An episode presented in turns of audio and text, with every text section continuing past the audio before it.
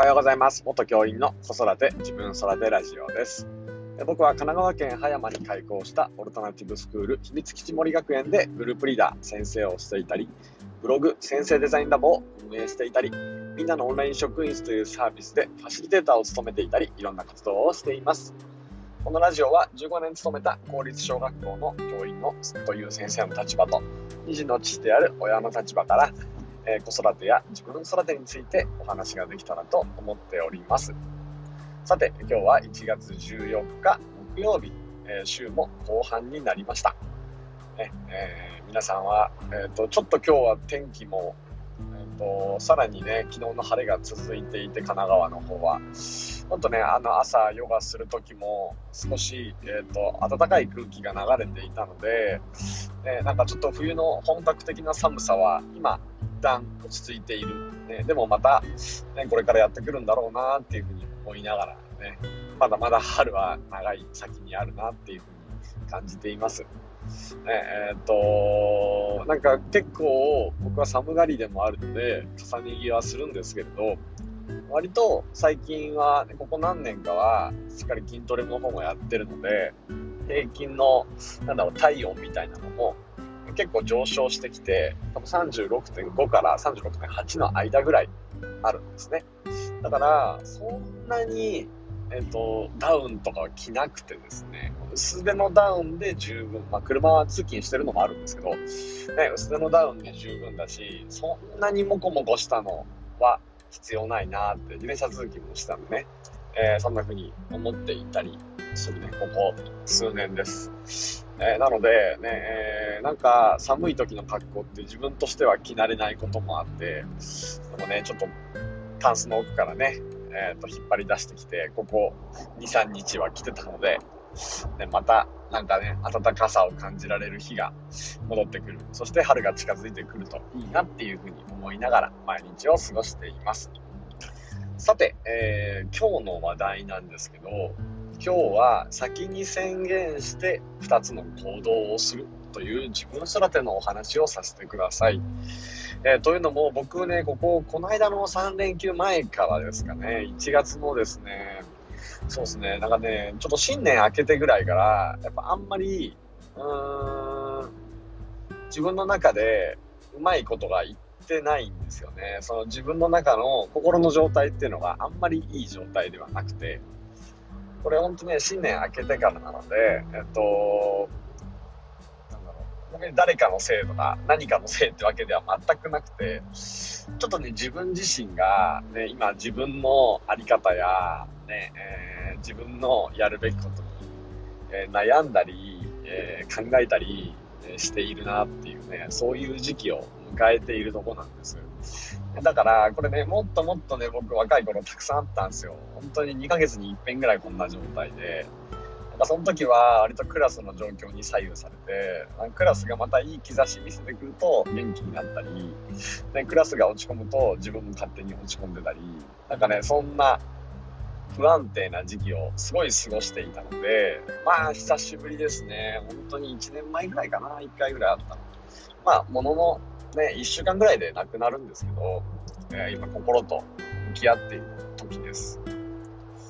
で、えっ、と、まあ、どんな風に向き合うかって、すごく、えっ、と、まあ、これはちょっとナイーブな部分でもあるんですけど、なんか僕は一冊の本を頼りにしていて、でそれがね、えー、池田隆弘さんだっけな？隆さんかな？えっ、と、隆弘だった気がするんですけど、違かったらすみません。えっ、と、動きたくて眠れなくなるっていう本。以前このラジオでも一回紹介したことがあったと思うんですが、動きたくて眠れなくなるっていう本を、えーよく読み返すことが多いです。で今日も実は、えー、とふと3時に目が覚めてしまってそこから多分ね5時ぐらいまでほとんど寝てないんですよなんか思考がバーって広がってきちゃってそんな時は起きちゃうのが一番なんですけどここ最近ちょっと寒さもあり自分の心の状態もありえなかなかね布団から出れなかったんですだから5時ぐらいまではこううだうだうだうだやっててまあまあそういうことあるよねっていうことなんですけどえだからちょっと今日朝ね、えっ、と、娘を送ってからの時間で、もう一回ね、えっ、と、読み直して、再読してみました。ね、動き、動きたくて眠れなくなるんですね。で読んでいくと、なんかね、結構後半のその1行に目が止まって、まず宣言をして、それから2つの行動をしてみるっていうことが書いてあったんです。これ何かっていうと、えー、多分ね、意味付けを新たに作り出すってことだと思うんですよね。つまり、なんか脳の働きってすごい感情に対しては重要で、でこの本自体は、ね、思考ではなくて大事なのは感情だっていうふうに書いてあって、じゃあその感情をね、えーと、いい形に持っていくには、ね、意味付けが必要なんだ。間違った意味付けをしていれば、その感情は助長されて、ね、今度似たような場面でもその感情が勝ってしまう。でも違う意味付けをしていれば、ねえー、その感情はね、えーと、違う感情の置き方をするので、それによって行動が、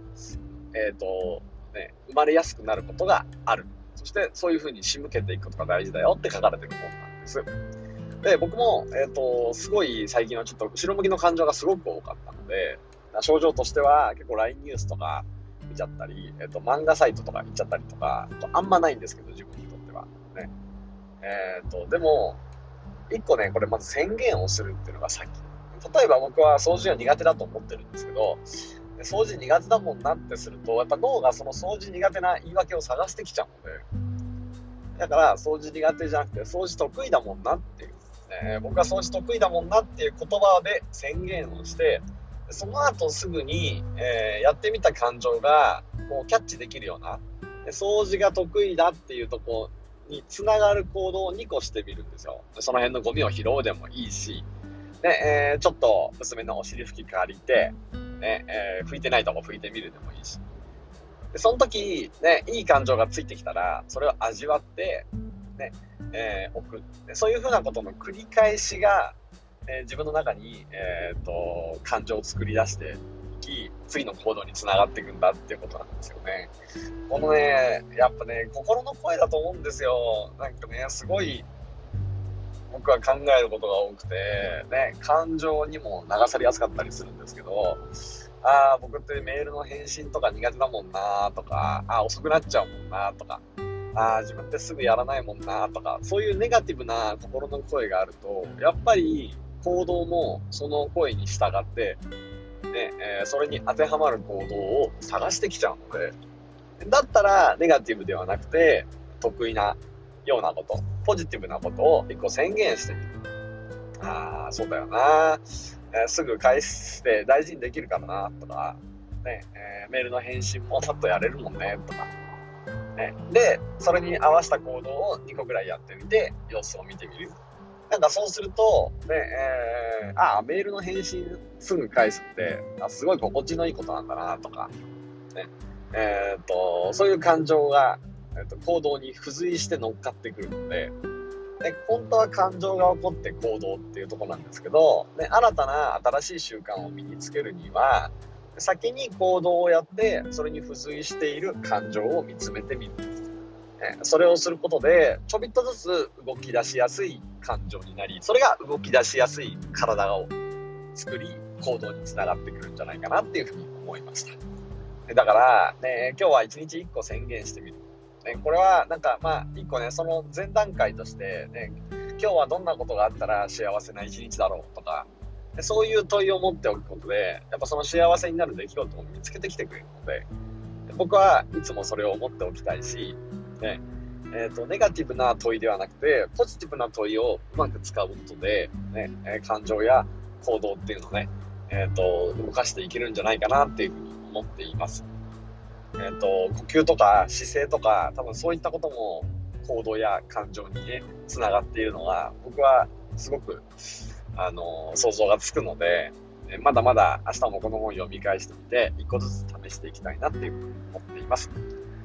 ということで、えー、今日はですね、一つ宣言をして、それに伴う行動を2つしてみるということについてお話をさせてもらいました。